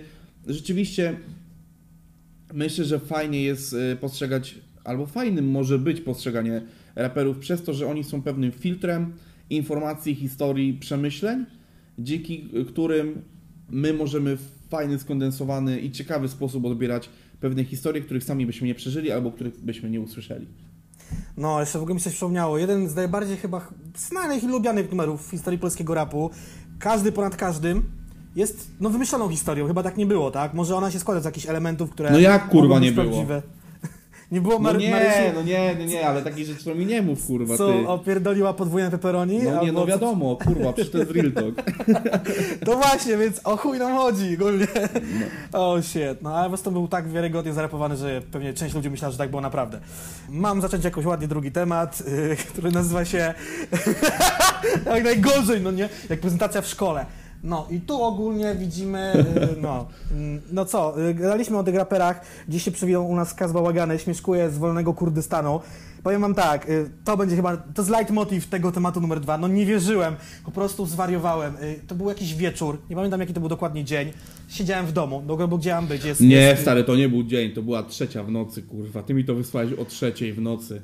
No dobrze, to był wieczór, to, to był taki wieczór, że to była trzecia w nocy, jeszcze przed zmianą czasu, która była dzisiaj, jesteśmy godzinę do tyłu ze snem i ja już miałem iść spać i nagle przeglądam Facebooka i widzę u pewnej osoby, już mniejsza u kogo, wejdźcie sobie na Instastory Kaz Bałagany, a ja mówię, o Nie Kaz Bałagany, tylko Belmondo. ja, dobra, Belmondo, no. Dobra, wchodzę. Po pierwsze zacząłem zdjęcie męskiego członka, czego nie chciałem widzieć o trzeciej w nocy przed pójściem spać. Potem kliknąłem Instastory. Wolny Kurdystan, wolna cipa. I kurwa zwariowałem. I zwariowałem. Moje życie już nigdy nie było takie samo. No, tam, nie no, było Ale grubo, jedno, no, co też było widziałem, to był pusty wzrok. To był pusty wzrok, patrząc się w telefon. Po prostu fuck. I tu jest temat, na temat narkotyki versus raperzy, albo raperzy versus narkotyki. No bardziej bym rzucił, że nawet uzależnienie versus, Versus- versus, tak, raperzy, bo, bo, bo, też, bo też kilku niedawno świętowało y, iluślecie trzeźwienia, które kurwa To- przydałoby się Belmondziakowi, szczerze mówiąc, no ale... On już obiecywał, że po akcji z Rafalalą, Mm, e, tak, się, tak, on szukał odwyku, tak, tak, tak. tak, że się to. ogarnie. No, nie ogarnął się. No nie, no kurwa, to jest... y, Aha, chciałem tylko zaznaczyć jeszcze jako ciekawostkę historyczną. Przed umieszczeniem zdjęcia swojego członka Belmondo podjął kilka prób umieszczenia zdjęcia tak zwanej wolnej cipy, ale zostały Tak. mu te zdjęcia zgłoszone i usunięte. Tak, dlatego wstawił penisa i nagrał to wszystko, tak, tak, tak, wiem o co chodzi, no. Kurczę, no, uzależnienia wszelakie Tak? są, No. uzależnienia wszelakie są dość dużym problemem, mam wrażenie, że ogólnie w naszym kraju, a tym bardziej jeszcze są gdzieś e, uwydatniane zawsze przez muzyków ogólnie różnych tam gatunków, ale mam wrażenie, że w rapie e, osiąga ostatnio to jakieś apogeum, bo jeszcze, jeszcze jakiś czas temu e, było tak, że jeżeli raper nawijał o kokainie, o, ogólnie po prostu o rzeczach, które możesz wciągnąć albo zażyć i nie są one alkoholem, To raczej je negował, no nie? raczej to było negowane właśnie, było piętnowane. Często też było, e, Hemgul chyba nawet miał taką gdzieś polemikę, że e, jest to bycie słabym graczem, że wiesz, że, że w tej branży to tylko trawka i tak dalej. No kurwa, od jakiegoś czasu to się mocno zmieniło. E, Wielu raperów mniej lub bardziej przyznaje się do tego w sposób otwarty. Nagrywając, To jest w ogóle ciekawe. nagrywając numery, no bo jakby e, kurczę, no dobrym przykładem takiego numeru jest chociażby e, Biała Dama w kusej e, sukni z folii. Jest to numer Mesa i Picha, e, w której Pich nawija, zapoznał mnie z nią Hada, pieprzona Biała Dama. E, wiadomo, oczywiście nie chodzi o e, wartą 35 zł butelkę wódki marki Biała Dama, e, tylko kurwa e, no, kokainę lub też inne rzeczy. Mówi się, że podobno w Polsce prawdziwej kokainy nie ma, więc e, no, o różne inne rzeczy, które możesz po prostu wciągnąć. E, I widzę, I widzę, że chyba po prostu w dobie kryzysu ktoś coś chujowego dowiózł Belmondziakowi, no bo kurwa wyjebało go naprawdę e, po, poza orbitę. No, e, ostatni cytat młodzieży, zmiotło go z planszy, kurwa, Tak. totalnie. E, Ale jedyne dobre, co z tego może wyniknąć, chociaż nie wiem, czy tak będzie, bo ja już jestem idealistą naiwnym całe życie, może komuś to jakby otworzy oczy trochę szerzej i kogoś przekona do, nie wiem, zwolnienia tempa, ale od czegokolwiek. Albo, ej, ku, albo będzie, ej kurwa, ja też tak chcę, no nie? Dramat, jest- dramat.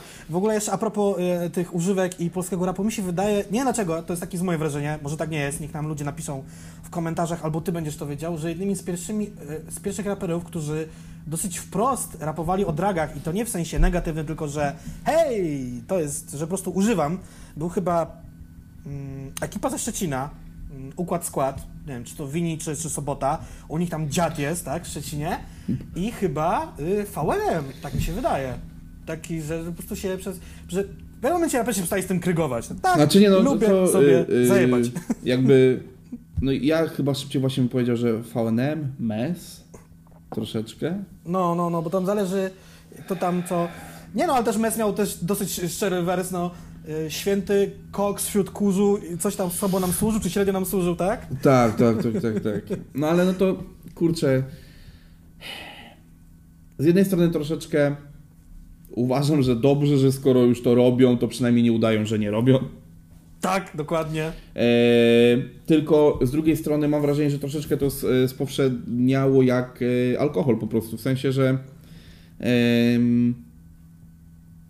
łatwość mówienia i, i podejmowania dyskusji, czy, czy, czy, czy używanie tego w kawałkach jest takie bardzo. Mm, o, to jest koks. Tak, to, tak, jakby. to... Tak, właśnie, że to jest, to jest, to jest jak wódka, to jest jak, yy, wiesz, yy, no tak, no to po prostu to jest jak wódka. No. w, w, wódka jest tym yy, jakby legalnym, y, legalną używką y, i o tym się już mówi wprost.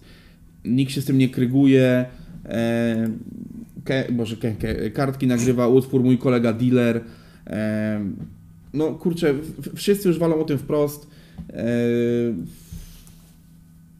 bodajże Soku z Rasem i Oskarem z problemu nagrywają utwór Duch, w którym jakby no sami mówią, że mój Dream Team Team nie potrafi odmówić im im, więc no Aha, kurczę. Tego, tego, cytatu nie znałem, no może znałem. E, kurczę, no więc jakby wszyscy, wszyscy się do tego przyznają, ale też na przykład, i tu jest e, przejście do drugiej części tego tematu, jest e, część raperów, która odrzuciła w jakiś sposób ogólnie używki i tu już nie chodzi o ostatnio właśnie propagowane narkotyki, o których e, dużo mówimy, aczkolwiek też nieco. E, ale właśnie po drugiej stronie na przykład jest Rychu Peja i Kenke, którzy niedawno święte... Skutecznie tak. zwalczyli to gówno. Znaczy, oni troszeczkę mniej pewnie się na ten temat wypowiadają, bo ja sobie prześledziłem, tak, oni, tak prześledziłem wiele mówią, wypowiedzi To jest choroba, dzisiaj. z którą trzeba walczyć do końca życia, tak? Tak, tak. tak. I, I, akurat powiem Ci, że na, na temat tutaj alkoholizmu i alkoholizmu Kenke i Pej wynotowałem sobie dość sporo bo, mhm. bo gdzieś ten temat, y, temat mnie dotknął mocno, w sensie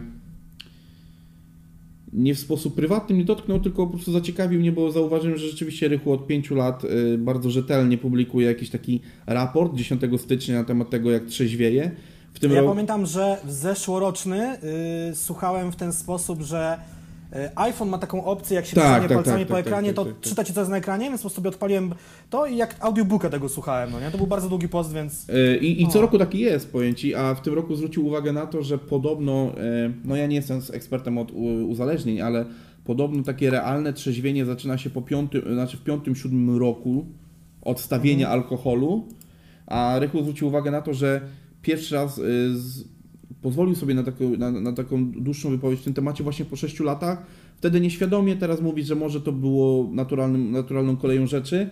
I fajnie, że nie robił tego przez pierwsze 2-3 lata, bo mam wrażenie, że ludzie, którzy zaczynają trzeźwieć i są po pierwszych y, spotkaniach, które są takim boostem mocnym dla, dla nich w, w trzeźwieniu, y, bardzo szybko wchodzą w taki moralizatorski ton i bardzo szybko y, starają się być zbawcami narodu, czym jest na przykład Like Ike E, który U, prowadzi to teraz... Jest w ogóle, to jest w ogóle taka pętla historii, bo chciałem tylko zaznaczyć, że osobą, która chyba pierwsza, może jedna z pierwszych, zaczęła się jakby czepiać Kenkiego za to, jak się zachowuje po tym, jak zaczął trzeźwieć, tudzież wytrzeźwiał, jak się zmieniła jego muzyka, sposób do podejścia do życia i tak dalej, był właśnie Laika Kwan, którego zobaczyłem, że A, poszedł na terapię, B, odpalił vloga, no prawie spadłem z krzesła ze śmiechu. W sensie, okej, okay, jest fajnie, że nie pije i że go ta wódka nie zabiła, ale jakby karma to suka. No nie, nie, tutaj, tutaj rzeczywiście on ma, y, tutaj tylko chciałem tak y, bardzo wtopowo napomnieć o nim, no bo to rzeczywiście jest dziwne, że gość, który no kurwa, no uciekł na samolot, y, żeby nie grać supportu jako, kurwa, już nawet nie pamiętam tego składu, jak oni się wtedy nazywali, przed Mastajesem we Wrocławiu, bo się po prostu napierdolił. Wtedy był nagrywany ten legendarny wywiad, z którego co drugie słowo to kurwa. Aj, znam temat. By, byłem na tym koncercie Uuu, i, proszę jakby, bardzo. No ja jestem dużym fanem Mastejsa. I, i Jak zwyczajnie... się zwali? Rap Addicts? Rap tak, tak, tak, Rap, Rap Addicts. I, I najzwyczajniej w świecie po prostu, no kurczę, kto jak kto, ale mógłby moralizować, ale nie tak szybko, w sensie, no kurwa, on dopiero zaczął jakąś terapię, czy był na odwyku w zamknięciu. A, a, już teraz jest specjalistą, może opowiada, opowiada o, o cyklach i tak dalej. No kurczę. A czy on nadal tak naprawdę nie zmienił tak. swojego podejścia, bo on nadal yy, podchodzi do tego tak bardzo. Jakbyś zmienił dietę, jak, tak? Jakbyś stwierdził, że okej, okay, od, od, odżywam się yy, zdrowo, ale nadal lubię słodycze. Czyli on mówi, tak, poszedłem na odwyk, bo wódka by mnie zabiła. Ale, ale... lubię wódę, no nie? Tak, no, tak, co, tak, tak, kurwa, nie wiem, no to głupio brzmi, ale jakby może on, znaczy ja myślę, że nadal bym go zapytał w jakimś tam wywiadzie czy coś o Kenkę, to nadal by powiedział pewnie, że no tak, oni trzeba zrywać swoich wszystkich znajomości, no zobaczymy jak to będzie w jego przypadku. No nie, bo- ja, ja, mam, ja mam właśnie wrażenie, że tutaj z tego, co, co, czytałem właśnie z racji e, Pei i Kenkego, no to właśnie to jest jedna z rzeczy kluczowych. W sensie w ogóle Część twoich znajomych alkoholików nie zrozumie ciebie nie, y, nie pijącego i tyle. Tak, y, i to w dużym skrócie. W, w ogóle już idąc tak szeroko, na przykład Peja tutaj powiedział, że dla niego w ogóle proces trzeźwienia nie dość, że był najlepszą decyzją w życiu, tak jak tutaj mówi, Mhm. ale że dla niego było to w ogóle punktem zapalnym do wszystkich zmian w życiu, które prowadzą do y, tego, żeby było lepiej.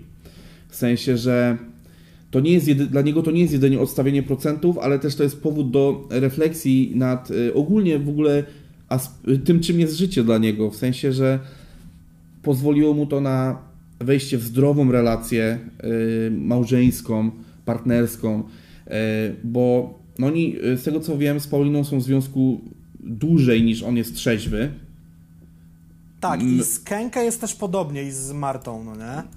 Znaczy tam, no tak, tam, tam, się trochę, tam się trochę to zbiegło, ale tak, tak, że no i właśnie, kurczę, myślę, że dopiero i zresztą to nawet nie jest, ja, ja nie muszę y, mówić co, co myślę, bo muszę, wystarczy, że będę opierał się na tym, co oni mówią w tej sytuacji, że rzeczywiście odstawienie alkoholu dla nich było elementem kluczowym, które pozwoliło im, za, y, pozwoliło im za, zacząć zmieniać życie do tego stopnia, że mogą gdzieś powoli zacząć myśleć o własnym szczęściu. W przypadku y, Pei 10 stycznia tego roku to już jest 10 lat, od kiedy odstawił wódę. No ogólnie alkohol, ale lubię alkohol wprowadzać do po prostu wody. A y, Kenkiemu 3 dni temu 5 lat. Więc to, to, To, już są jest... naprawdę już konkretne wyniki. No To nie? już jest dużo. Ja z takiego nawet prostego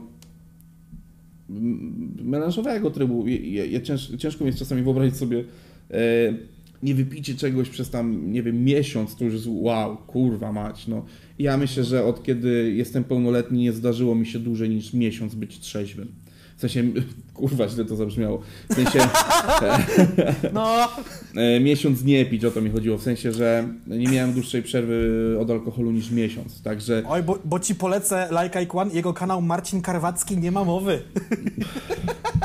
Także Ej, ale żeby nie było, ja naprawdę do tej pory sprawdziłem połowę materiałów na tym kanale. No ja mniej więcej też, ja mniej więcej też. Jak, ja tak, Lajka nie jestem w stanie słuchać, bo się nie zgadzam z wieloma jego rzeczami. Te numery, y, jak one się nazywały, te pod koniec roku nagrywane, fuck, jak one się nazywały?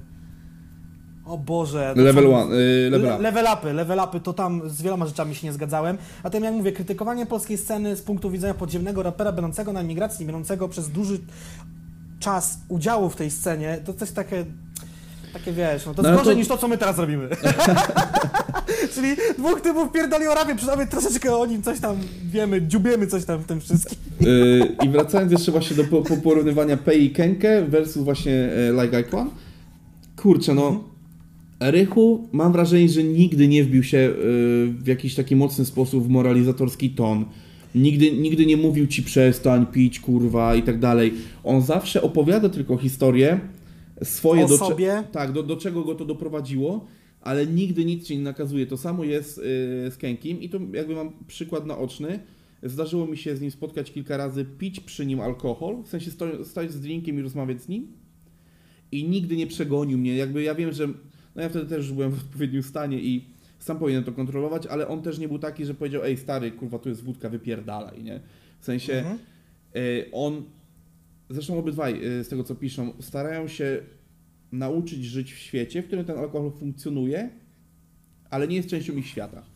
No bo musielibyśmy świetne. totalnie odciąć, powiedzmy hipotetycznie, że chcą iść na imprezę sylwestrową ze znajomymi, no to chyba nie, nie są w stanie tak ustawić świata pod siebie, że nagle na tej imprezie sylwestrowej będzie, nie będzie alkoholu, będzie bezalkoholowy szampan. O ile taki Ej, ale, ale, ale są ludzie, są ludzie i są na przykład grona znajomych, które tak bardzo chcą pomóc komuś wyjść z alkoholizmu, że są w stanie to zrobić. W sensie ja w gronach znajomych spotykałem się z takimi sytuacjami, że gdzieś na przykład były osoby, które nie piją alkoholu i no, oczywiście nie mówimy o imprezie w stylu 100 osób, ale Mhm. domówka czy jakieś, jakieś większe spotkania rodzinne odbywały się w formie takiej, w której tego alkoholu nie było. No Więc to jest jakby... spoko, to jest mega spoko podejście. Jakby da radę, ale rzeczywiście łatwiej jest chyba y, alkohol, znaczy nie, nie łatwiej od strony technicznej, tylko że łatwiej jednej osobie jest nauczyć się funkcjonować w dużym społeczeństwie niż y, reszcie społeczeństwa funkcjonować z jedną osobą. ale może się mylę, może, może się tutaj mylę. E, I tutaj możemy przejść już, myślę, że znaczy to już w ogóle czas, też żeby przejść. ja miałem taką myśl, jak widziałem te nasze notatki, że jakby my cały czas o tym Rychu i Krękę mówiliśmy, jest też większa ilość raperów, którzy nie piją, bo odstawili, a po prostu nie piją na tej zasadzie, że niekoniecznie mieli e, taki problem hardkorowy, jak, jak ci dwaj panowie, bo mi się wydaje, że to był mniej lub bardziej hardkorowy problem, tylko po prostu odstawili, bo stwierdzili, że tak, że ich to męczy, albo ten alkohol nie tak, pomaga tak, i tak, tak, dalej. tak, tak, tak. Y, Za Chiny ludowe sobie teraz nie przypomnę jakoś y, tych przykładów, ale wiem, że Śliwa też chyba odstawił No alkohol. ale wiesz, ale, ale to też nie chodzi o to, że y, żeby przywołać tutaj ludzi, którzy nie piją, tylko chodzi rzeczywiście, że, bo oczywiście Peja i Kenke nie są jedynymi raperami, którzy nie piją, tylko chodzi, że oni realnie podjęli y, próby y, leczenia Mhm. i y, o tym leczeniu mówią wprost, nie? Bo, bo jakby Z dużym tu... doświadczeniem, no bo 10-5 lat to są już kurde. lata Kurczę, no ale też, też mówmy się, to jest anegdota, y, myślę, którą mogę przywołać, się doskonale znasz, a to jest rzecz, którą, o której opowiadał bez, bezpośrednio w rozmowie prywatnej Rychu, Mhm. że kurwa, no on już miał taki przelot z piciem, że po, po kilku latach trzeźwienia, bo to było już chyba, myślę, że z 4-5 lat temu ta rozmowa, bardziej 4, e, opowiadał o tym, że on pijąc, pijąc sok jabłkowy czuje posmak e, żubrówki z trawą, a pijąc Tak. Coca-Colę czuje posmak Jacka Danielsa. Więc Tak, to, to tak, już tak. musi być jednak takie mocne wkorbienie. Zresztą tam też wtedy opowiadał kilka historii, między innymi tą historię z, z Hadą, z rozjebaniem fury i tak dalej. BMW po pijaku, no nie? Tą słynną. Także, no kurde, A też coś chciałem to, powiedzieć, to, że... to już był gruby przelot, więc jakby łatwiej też się opowiada o takich przykładach, w których ktoś e, osiągnął praktycznie dno i się z niego odbija, niż ktoś nigdy nie był jakimś hardkorowym e, chlejusem, a teraz po prostu odstawił, no nie? No bo taki temat też nie będzie ciekawy, dla, pewnie też dla słuchaczy, no nie? Mhm. E, tak jak też myślę, a propos, teraz zrobimy to super przejście gładkie, jak fani pomagają albo nie pomagają w tym trzeźwieniu, bo tu Raczej nie pomagają. Cytat, y, to jest chyba, cytat oryginalny jest, albo i nieoryginalny jest taki, że y, biedny nie, nie zrozumie bogatego, czy bogaty biednego, tak mogę to sparafrazować. Trzeźwy nie zrozumie osoby z, czy tam osoba nie mająca problemu z alkoholem, nie zrozumie osoby mającej problem z alkoholem i to taki naprawdę hardkorowy, bo alkohol w Polsce jest tak rzeczą oczywistą, tak łatwo dostępną. Jest to legalna używka z banderolą, jak papierosy, i wszędzie można ją kupić, nawet w czasach pandemii. O tej godzinie, myślę, jest niedziela 20.40, mogę bez problemu wybrać sobie i za chwilę mieć w ręku lidry wyborowej, ale nie kupię sobie w tej chwili chleba, no nie? Także tak sytuacja wygląda w tym momencie w Polsce. E, I co jeszcze mogę powiedzieć? E, No co, no i fani. Kurczę, no wiesz, e, takim najczęstszym chyba stwierdzeniem, które rzucało się w stronę e, Kenkiego, no to Mhm. i ja też na samym początku e, byłem troszeczkę po tej stronie, że Kenkie stracił pazur. A, no tak, no tak, tak. Wiesz, że, o co te, chodzi. że te teksty nie są już takie jak kiedyś, że ta muzyka teraz jest taka bardziej ciepła i family friendly, a nie jest taka hardkorowa. No bo wiesz, no bo jeżeli sobie gdzieś y, słuchałeś jego muzyki, tam wiesz, Ugi Bugi, kurwa, y, machałeś szabelką i mówiłeś, kurwa, wiesz, y, polskie orły, au i w ogóle... No to, no to, to, to miałeś te piękne melanżowe wspomnienie i dlatego jest ci ciężko je odrzucić po prostu, no i to jest ten problem, myślę, bo... em, bo y, co udowodnił już później, no Kenke tego pazura nie stracił, może troszeczkę się utemperował, ale mam wrażenie, że po prostu y, to jest nawet bardziej kwestia rozsądku, że myślę, że on jest teraz bardziej po prostu rozsądny, ale to też po prostu jako człowiek, bo dojrzał, bo zmienił tryb życia i, i dlatego, a nie dlatego, że po prostu, y, że wtedy pił, a teraz nie pije. Po prostu mam wrażenie, że y, trzeźwienie pozwoliło mu dorosnąć, dojrzeć, dlatego też troszeczkę ta jego muzyka się, znaczy nie troszeczkę, no, no nie, troszeczkę po prostu się zmieniła, no nie wiesz o co chodzi, że troszeczkę Ja o innych tematach nawija i to, i to nie jest złe, kurwa, no tak myślę już Ja- teraz z perspektywy czasu. Ja mam dwie myśli. Przede wszystkim nikt jego starych numerów nie skasował. One nadal są na jego YouTubie. Te pierwsze dwie płyty, pierwsza na pewno nie była pisana w stanie trzeźwości, druga chyba... Druga, druga myślę, że pomiędzy już wtedy. Pomiędzy już tam szczegóły u niego na Facebookach, Instagramach, tam to najlepiej znajdziecie, czy też w wywiadach. Tego nikt wam nie odbierze. Są jeszcze jakieś starsze rzeczy, są bokoty, y, te podziemne mixtape'y gdzieś tam na YouTubach, na CD-kach, na Dropboxie na pewno na ślizgawce to mają, czy tam na ślizgu, ślizg chyba już zamknięty w pizdu w końcu. Y, Teraz już tylko ślizgawka to znajdziecie. Tego mnie odbierzecie. Druga myśl uwolniona jaka była. Ja też czytając wypowiedzi y, Piotra, że tak powiem, widzę też y, jak on mm, zmienił podejście do tego, że już nie wierzy w to, że światem rządzą jakieś spiski, układy i tak dalej. Że wiadomo, że polityka to bagno, a jakie oddziaływania są między y, politycy, mafie, korporacje, to jest w ogóle inna historia, ale on też zrobił się dużo bardziej rozsądniejszy i Bardziej wy, taki- jest bardziej wyważony rzeczywiście w, Tak. w, w, w tych swoich opiniach Zjechał- politycznych. No. zjechał całą Polskę, poznał mnóstwo ludzi, wie jak działa biznes, chociażby muzyczny, mógł się też pewnie przekonać o wielu jakichś innych rzeczach, które dzie- dzieją. I nie jest już tym gościem, który mieszka e, w tym bloku w Radomiu, tylko jakby objechał, no nie wiem, też pół świata tak naprawdę, bo i Europę i w Stanach był, więc mi się wydaje, że też to podejście się zmieniło. A jakby, no nie ukrywam, że alkohol mógł to jeszcze zaburzać, no nie? Takim był, no nie wiem, Znaczy wiesz, no, no wkurzony, może też trochę sfrustrowaną No, jednostką. a- ale właśnie, właśnie myślę, że to był też taki, wiesz, miks frustracji, yy, biedy. No, to nie jest żaden pocisk na ludzi pracujących na poczcie, ale po prostu jeżeli gdzieś żyjesz w pewnym gronie ludzi, którzy raczej są niezadowoleni z tego, jaką rolę w społeczeństwie pełnią, no to automatycznie narzuca ci się taki ten tryb narzekacza, wiesz, że, tamten to ma lepiej, że po drugiej stronie płotu trawa jest oczywiście zieleńsza i tak A dalej. sąsiad ukradł na pewno ten samochód. Tak, no po prostu no, nabywasz takich niestety cech na podstawie tego, że po prostu przebywasz w gronie takich ludzi. No i to, i to, jest, to jest tyle. No. Tyle i aż tyle. No kurczę. Tam na którymś kawałku był, y, nawet nie wiem czy jego, może to był jakiś gościnny występ o tym, jak miał złamaną nogę, poszedł pracować, bo bał się, że go zwolnią i tak go zwolnili, noga mu się źle zdrosła, no nie? Tam nie, to jest, jest jakiś takich świeższych chyba singli, to jest cytat od niego. Kurczę, no dlatego właśnie mówię, no po prostu Samo życie. żyjąc w takim środowisku, siłą rzeczy nie mógł mieć szerszego e, widzenia.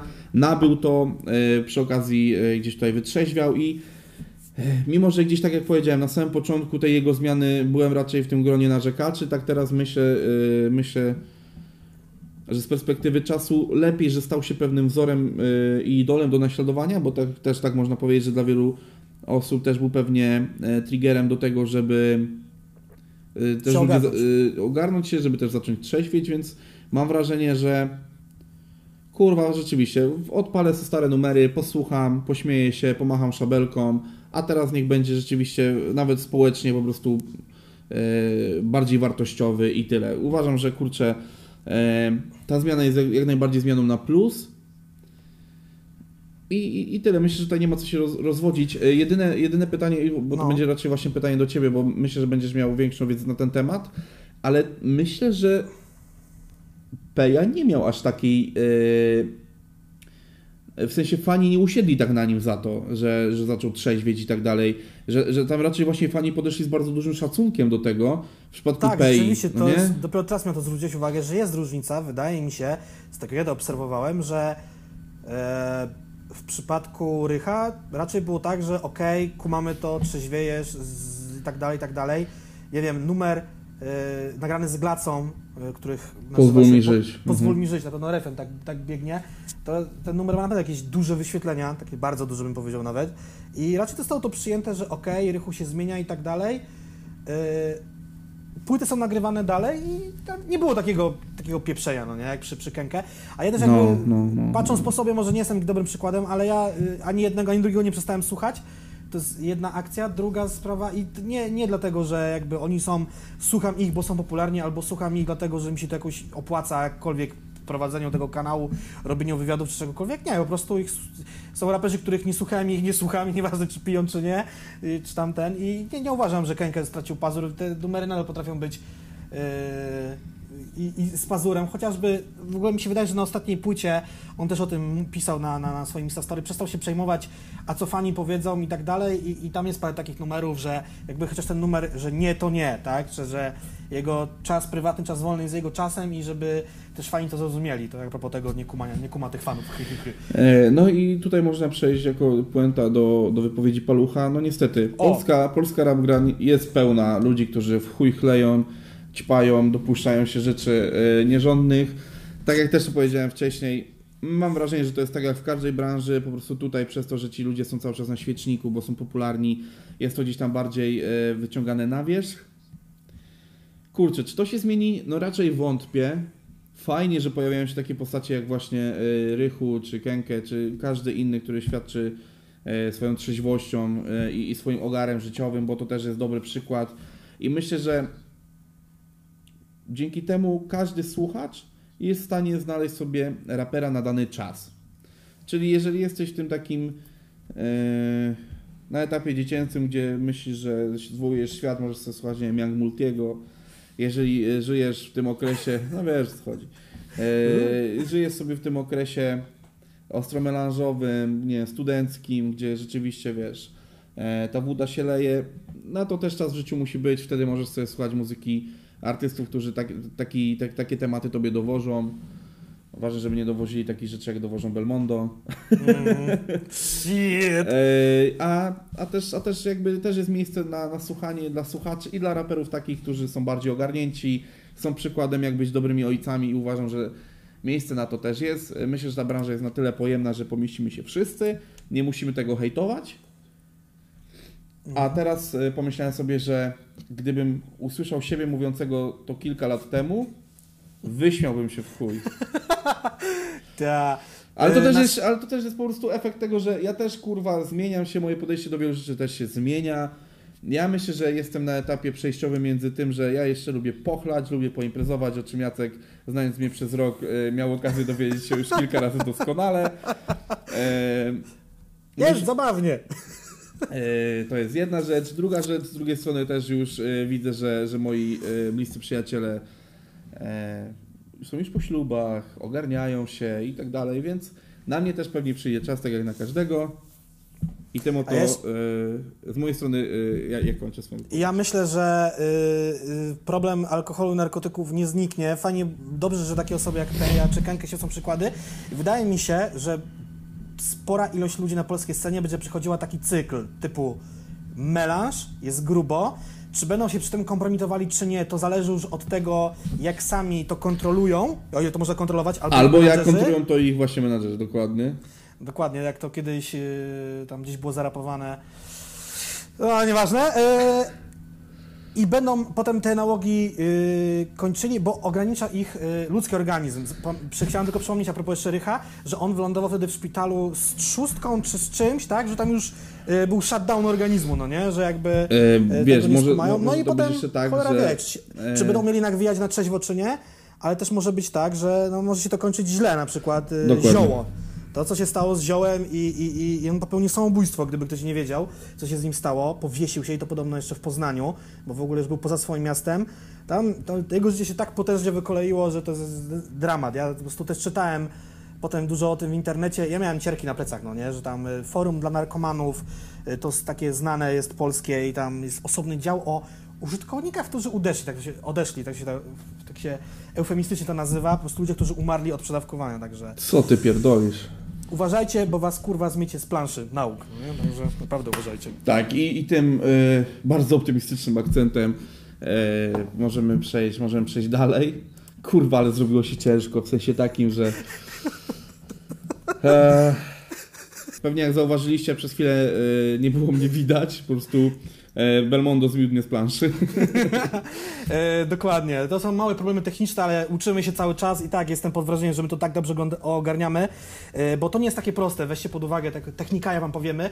Mamy dwa, dwie różne jakby kamery. No my się nagrywamy telefonami, gdybyście nie wiedzieli, bo Ale zajebistymi długo i bez telefonami, przerwy. kurwa. Bo jesteśmy zajebiści, mamy zajebiste telefony. E, Dwa źródła dźwięku, ty to musisz wszystko pomontować. Ty, bo mój komputer by po prostu był wziął i zapłonął żywym ogniem, e, więc dużo pracy przy tym jest. Dobrze. Tak. A propos Belmonda, jeszcze tylko dodamy małą ciekawostkę. Gdyby ktoś chciał zobaczyć przemówienie jego, wbijcie na portal pornhub.com. Tam jest to wideo w całości, gdyż jest ono y, z golizną, aczkolwiek i tak widziałem nagranie tego Instastory na YouTubie. Algorytm mnie wyłapał na gości. Taka Eee, sytuacja. E, A jeżeli chcecie obejrzeć to w dobrej jakości, e, Pornhub udostępnił teraz e, wersję premium za darmo dla użytkowników w czasie pandemii koronawirusa. Tak, najpierw dostali to Włosi, potem cały świat, Tak. więc... Kurwa, Pornhub to jest w ogóle mistrz marketingu, ale nie o tym, bo teraz o Koń czym... zwalony! Kurwa. Wolny Kurdystan, koń zwalony! Yy, Yy, słuchajcie, tak, powiem ci tak, rzuciłeś mi zagłówkę, kurwa, nie byłem gotowy na to, nie byłem gotowy, kurwa, że wyjebiesz z tym. No dobrze, no. Yy, Ja nie wiem, co się dzieje pod twoim biurkiem, ludzie też nie wiedzą. Jest prawda czasu, mam rączki tutaj, jest prawda czasu, prawda ekranu. Tak. Słuchajcie, rzecz, która jest tak naprawdę rzeczą yy, przykrą, Drobną. bo, drobną, ale też przykrą. W sensie ja już myślę o tym temacie, bo kolejnych... Tak, tak. A kolejny myślałem, że skład- nadal mówimy o Kutasie Belmondo, sorry. Nie, nie przy... ja miałem taki flashback jak z Wietnamu, wiesz jak są zawsze te obrazki takie shell shock, tam dżungla, Tak, tak, strzały tak. z karabinu, a ja widzę ten Instagram, Jezu! Nie. Słuchajcie, kolejna ekipa, której już, no nie ma, ona już pozostaje, przechodzi do historii, e, ekipa Warszawskiego Deszczu, od dawna TD z numer razem nie rozmawiali, ale jak sobie teraz porozmawiali na Instastory, no to już jest, no to już też już jest finito. Zaczęło się dosyć niewinnie. Czy to, że jakiś tam konflikt na linii był, było wiadomo, tak? Oni Znaczy, chcą rozmawiać. yy, bo, bo, znaczy to trochę chyba było tak, że kto miał wiedzieć, ten wiedział, że ten konflikt był od dawna. Mhm. Yy, Na, yy, pierwszy etap, kiedy ludzie mogli się dowiedzieć, to była drama z yy, Tunizjaną. Tunizjaną, To, tak. yy, to już wtedy ludzie mogli się domyśleć w chuj, że tam już od dwóch lat, roku już jest źle z numerem i TD między, między nimi. A teraz już chyba tak mówiąc, jebło oficjalnie. No, Nie? nie był zadowolony z tego, że też trochę mu się nie dziwię. On w tamtym momencie wylatywał to chyba na wakacje, taki urlop, a y, numer zrobił audycję z Tunizjano i nie wiem, czy do tego by doszło, gdyby wtedy został w Polsce, ale gdyby zrobić taką konfrontację na żywo, wiesz, studio w czwórce, numer raz, Tunizjano wtedy na żywo, nie wiem, czy to by się odbyło, czy by się to skończyło na jakiejś wielkiej kłótni, rękoczynach, wychodzeniu ze studium, nie wiem, nie wiem, jakby to się to było. On nie był z tego zadowolony. Mm.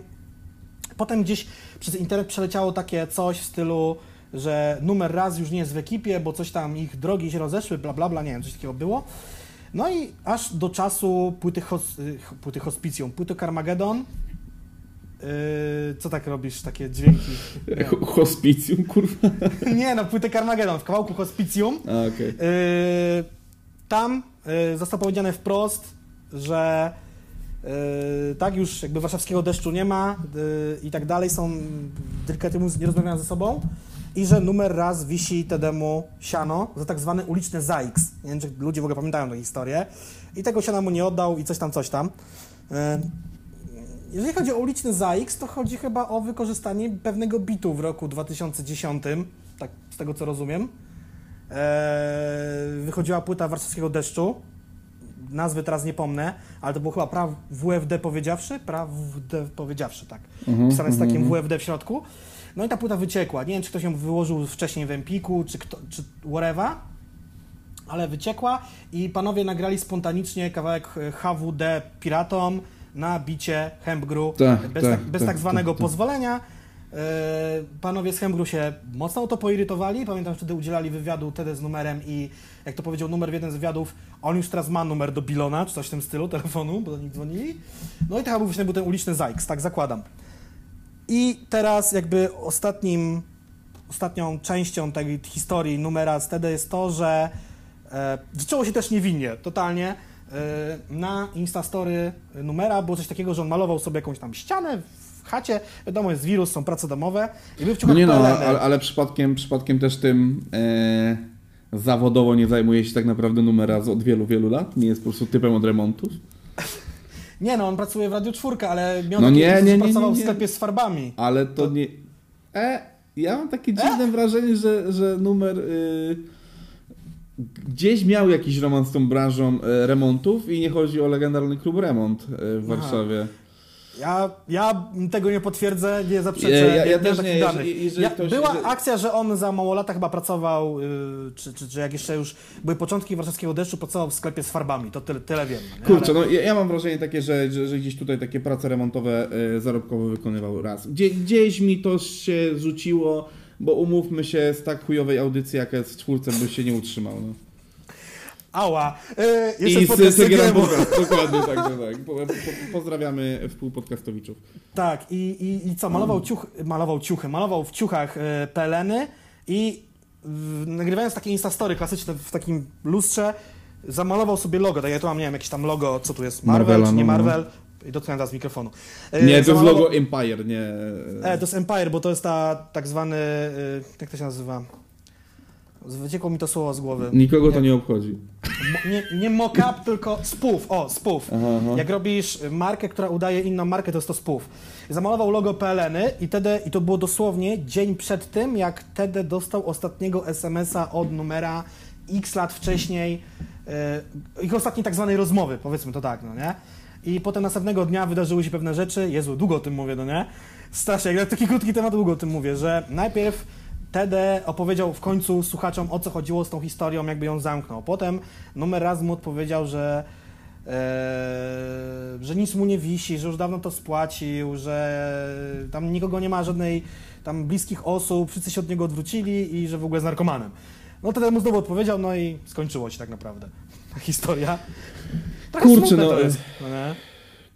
Znaczy no... W końcu musiało do tego dojść, w sensie, a mam wrażenie, że doszło w taki sposób mało inwazyjny, w sensie, że mogło być gorzej, w sensie, że mogli zacząć wyciągać na siebie jakieś gorsze historie, jakieś filmiki, wiesz, no na pewno mają przez tyle znajomości na siebie wiele więcej materiałów, w którym mogliby się kompromitować wzajemnie. O tym też wspominał Tede, że ze względu na stare czasy już tam więcej nie będzie gadał, ale że generalnie nadal czeka na ten hajs, i, a numer twierdzi, że już dawno wszystko jest uregulowane, spłacone i że nie chce mieć z nim nic wspólnego i tak to się jakoś zamyka. No, nie? Kurde, no z drugiej strony wiesz, no ludzie są, ludzie odchodzą, jakby pewnie każdy z nas ma wiele takich przykładów, że wiesz, kiedyś e, byś za kogoś, wiesz, że oddał rękę, no to teraz byś nie miał ręki, no nie? Tak, tak, tak, tak. A czy to jest jakby kolejny przykład takiej ekipy, która była, była, była i, i jakiś tam w sumie od, zaczęło się od błahej, niebłahej rzeczy, a, a wyszło po prostu słabo. My też mnóstwo rzeczy nie wiemy. To jest właśnie to, że w tym momencie my jesteśmy słuchaczami, no nie? Takim już stoprocentowo. Nie wiemy absolutnie, jaka była ich zakulisowa relacja prywatna i ile lat się znali, to można określić tylko na podstawie, nie wiem, najstarszych kawałków, więc... Yy...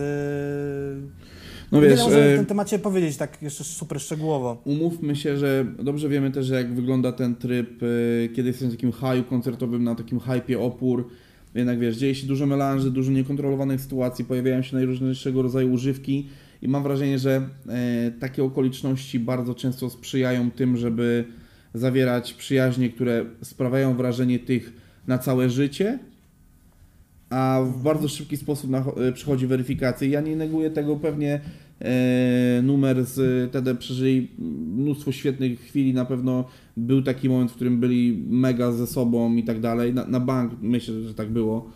E, ale no prędzej czy później, wiesz, przychodzą takie kwasy. No jeżeli jeżeli du dużą część życia też przeżywasz na pewnym takim nieogarze, no bo jednak umówmy się, że jeżeli żyjesz trybem melanżowym, że chlasz 3-4 dni w tygodniu, to jednak e, to, że przez 3 nie pijesz nie oznacza, że ogarniasz, więc e, tam, e, tam, wie, tam, wiele rzeczy, tam wiele rzeczy mogło się zadziać, o których my nie wiemy i o których też oni nawet mogą już nie pamiętać, szczerze mówiąc.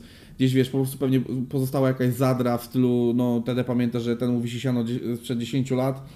E, no i teraz jakby wokół tego, wokół tego robią całą akcję. No niestety takie rzeczy się dzieją, mam wrażenie, e, we wszystkich relacjach. E, szkoda tylko, że dorośli ludzie, bo umówmy się, obydwaj są grubo po 40. Myślę, że numer to już jest pod 50. Nie, nie, oni są w podobnym roczniku, tak mi się wydaje. 43. I wiesz co, no. i najzwyczajniej w świecie. Tak. Ty zgoogluję, też umiem. Raz jest 77 rok. Czyli jest rok młodszy od Tedego, czyli ma 43 w tym roku, Tedy w tym roku ma 44. No, no dobra, no czyli tam trochę się pomyliłem. No okej, okay, przepraszam. Ale nie, fakt, fakt faktem jest, że numer wygląda od Tedego starzej, no nie? Jakby w sensie już się zrobił siwiutki. No, Wilku był siły w wieku 20 lat, także No, a to jest w ogóle ciekawa, ciekawa historia do, do googlowania dla ludzi, że można osiwieć bardzo wcześnie. Na przykład chyba Hubert Urbański był siwy już w wieku 20 też paru lat, bo to jest coś związane z jakimś tam melaniną czy inną tam substancją w ludzkim organizmie i we włosach. No mierza z tym. Bądź co bądź, szkoda, że takie rzeczy dzieją się publicznie, że właśnie tak jak mówiłem, że, że ludzie w tym wieku nie są w stanie tego załatwić gdzieś tam one on one. Być może takie próby były, oczywiście właśnie tego nie wiemy, ale szkoda, że, szkoda, że takie rzeczy wychodzą. Znaczy też uważam, że dziecinna prowokacja trochę ze strony numera, w sensie takim... Tak, bo jakby, yy, nie wiem, czy on to zrobił celowo, czy nie, ale strzelił się, że dzień przed tym, yy, dzień przed tą którąś tam rocznicą ostatniej rozmowy ich wspólnej, się w to wstrzelił. No, jak jest ten koronawirus, może gdyby go nie było, on by nie malował tej ściany, wtedy też by nie siedział na chacie, ale wszyscy siedzimy na chatach i to Instastory jest tak przeglądane.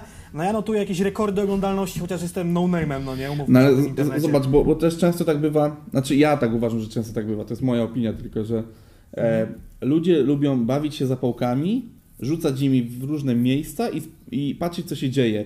I nie zdziwiłbym się, gdyby to była trochę taka sytuacja, że numer sobie siedział i tak przeglądał stary telefon, nie wiem, stwierdził, że wyczyszczę stare wiadomości i spojrzał, o, ostatnio gadałem wtedy 4 lata temu, tak, albo y, kurwa 3 lata temu i 364 dni. A jakby coś odjebać, nie? W sensie, że Mm. to, to jest taka y, my, myśl nagle się pojawia, taka, która trwa sekundę, ale zaczynasz ją później tam, wiesz, zastanawiać się nad tym, a może odjebę, a może coś ciekawego się wydarzy. Mo, może to było tak na przykład. Znaczy, jak, A ja tak czasami nie- mam, w sensie takim, że podpu podpuści mnie coś i tak mówię a odjebę coś, zobaczymy co się wydarzy. Może tak było, albo może ja jestem O. jebnięty. E, I, E, to i też mogła no. być, wiesz, jakby, jakby nie było, to też może być odpowiedź na, y, jakby nie było, numer hospicjum na płycie Carmageddon jest disem w kierunku numera, więc jakby nie było, jest jakaś jego odpowiedź tą drugą stronę, bo do tej pory tej odpowiedzi nie było. Jedyną odpowiedzią jest taka, że CGM przestał pisać o TD. To A, ogóle- ale wiesz dlaczego przez to pisać o TD? Bo zaczęło bo- PEI. Wiesz co, nigdy o tym tak nie myślałem, ale, ale, ale, wiesz, ale no to jakby, też jest... no, myślę, że myślę, że to jest... y, Nie, no nie, to jest oczywiście teoria spiskowa. Nie, Nie no, jakby, jasne, że Rychu miał ten konflikt z CGM-em, ale Który oni rozwiązał. nawet wtedy, koniec końców rozwiązał, ale oni nawet wtedy o nim pisali, a o TD ni chuja.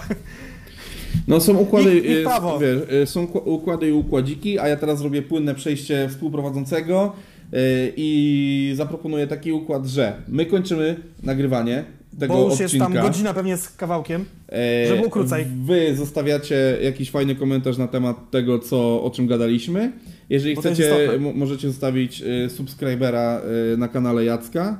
E, po, y, nie wbijać na mojego Instagrama, chociaż kilka osób próbowało, Ja mam pytanie, bo ja mam on pytanie, prywatny, no. Bo ludzie nas pytają, czy to będzie na tych Spotify'ach. Zrobimy coś z tym? Zrobimy coś nie? z tym. y, Po prostu jak zobaczyłem, jak bardzo pocięty jest poprzedni y, podcast i że musiałbym obrabiać dźwięk samotnie, żeby móc go ładnie wgrać na Spotify, troszeczkę zdemotywowało mnie to w ten weekend i, i odpuściłem, ale Ale postaram się, że zróbmy taki deal, że nim pojawi Mhm. się na YouTubie piąty odcinek, O kurwa, dobra, czyli daj sobie trzy tygodnie albo cztery tak, nawet. y, że nim pojawi się piąty odcinek na YouTubie, poprzednie będą na y, nie tylko na Spotify, ale na wszystkich platformach y, podcastowych, bo Tak. no jakby o tym, o tym rozmawialiśmy z Jackiem kilka dni temu. Ale sam E, też rozkminiałem, bo yy, rozkminiałem na temat kanibalizowania sobie, wiesz, wyświetleń na YouTube, trele morele, bo ja na przykład sam wiem po sobie, napisy końcowe, jak mogę, to sprawdzam w, yy, jako Apple Podcast, a nie na YouTube, więc nie daję im wyświetleń, ale chuj. Znaczy, y, to y, szczerze mówiąc, to powiem Ci tak, że y, statystyka mówi inaczej, jednak Mhm. nadal lepiej się, znaczy w sensie nadal liczby są większe na YouTubie. Mhm.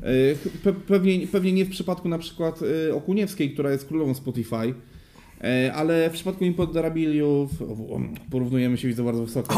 E, Imponderabilia, dwutypów podcast i tak dalej, oni nadal notują lepsze, lepsze YouTube. Myślę, że u nas też tak będzie. E, Co do YouTube'ów, e, fajnie, że obejrzałeś, obejrzał się poprzedni odcinek tak fajnie, to dziękujemy po raz kolejny. A ja chciałem powiedzieć to, co zawsze mówi Michu z Miłośników Czterech Kółek, żeby zostawić tak zwaną łapkę w górę, albo nawet w dół, wszystko jedno, bo to i tak działa, i komentarz, ponieważ no, musimy się pozycjonować na YouTubie, a to nas pozycjonuje na YouTubie. I ja wiem, że wielu widzów, w tym też ja czasem mam w to wyjebane, bo obejrzę materiał i kliknę zamknij okno i budzik mi się włączył. I, i idę dalej, a warto zostawić tą łapę w górę, bo to nam pomoże po prostu. To prawda, e, ponieważ sami sobie kanibalizujemy ten podcast tym, że bluźnimy tutaj i nie cenzurujemy tego, to jest jedna rzecz, więc już tam, tam i tak jakby, e, znaczy nikt z nas nigdy nie, nie gadał o monetyzacji tego, tylko chodzi o pozycjonowanie. E, Nie no, myślę, że z 30 centów zarobiliśmy, okej, może nawet 25. Gazdem, e, to poczekaj, aż się uzbiera na flaszkę, co do gadania o abstynencji. E, Ja. Na, e, na pierwsze 20 tysięcy odtworzeń obalimy live e, 07 i nagramy podcast. A, a, jak już będzie, żartowałem, żartowałem. a jak będzie 100 tysięcy subów, to wyjaśnię tą szafkę. E, I teraz jako puentę tego nagrania pytanie, czy u Ciebie na szafce stoi właśnie Durex Play?